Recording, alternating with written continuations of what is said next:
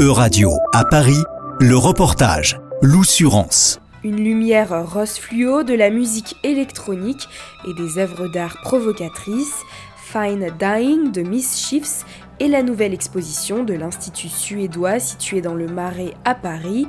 Paola Biaringer, la fondatrice de Miss Shifts et la curatrice de cette exposition. Alors Miss Shifts, c'est une plateforme interdisciplinaire euh, basée à Stockholm, mais plus précisément, c'est une méthode, une façon de penser, de travailler. Comme disait Virginia Woolf, bah, si on n'a pas euh, euh, de pièces à soi, de chambre à soi, on risque pas d'écrire, on risque pas de créer. Donc je négocie avec des propriétaires immobiliers qui ont des surfaces inoccupées dans des lieux stratégiques dans les villes euh, pour avoir des loyers très réduits. Et ensuite, je sélectionne des femmes artistes et non binaires uniquement pour y travailler sans payer de loyer. Donc là, on est sur 1500 mètres carrés en ce moment à Stockholm. Il y a plus de 40 ateliers avec des artistes euh, exceptionnels. Certaines sortent de l'école, euh, d'autres sont self-made, self-taught, comme on dit.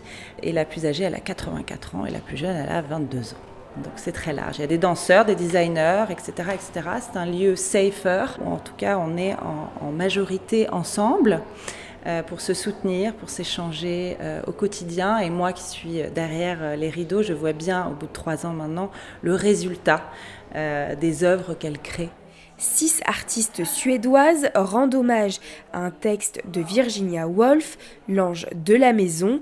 Elle détourne l'art raffiné de la table et brise les tabous en représentant des plats ensanglantés ou stylisés. Il y a des textiles avec des taches, il y a du texte, il y a des chandeliers euh, très larges, très grands, un peu flippants, avec des matières euh, dont on n'est pas habitué, qui ont des titres comme Gendered Fucked.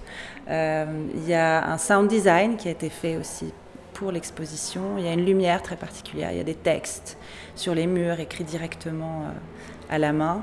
C'est très punk, mais très beau.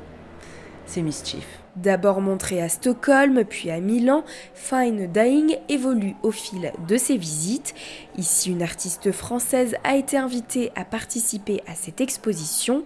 L'échange entre les deux pays est l'un des objectifs de ce lieu unique culturel, comme souligne Sarah Arinus, la directrice de l'Institut suédois. L'objectif est vraiment créer un dialogue, euh, essayer d'apprendre et savoir plus. Euh, de notre culture. Fine Dying est ouvert au public jusqu'au 1er octobre.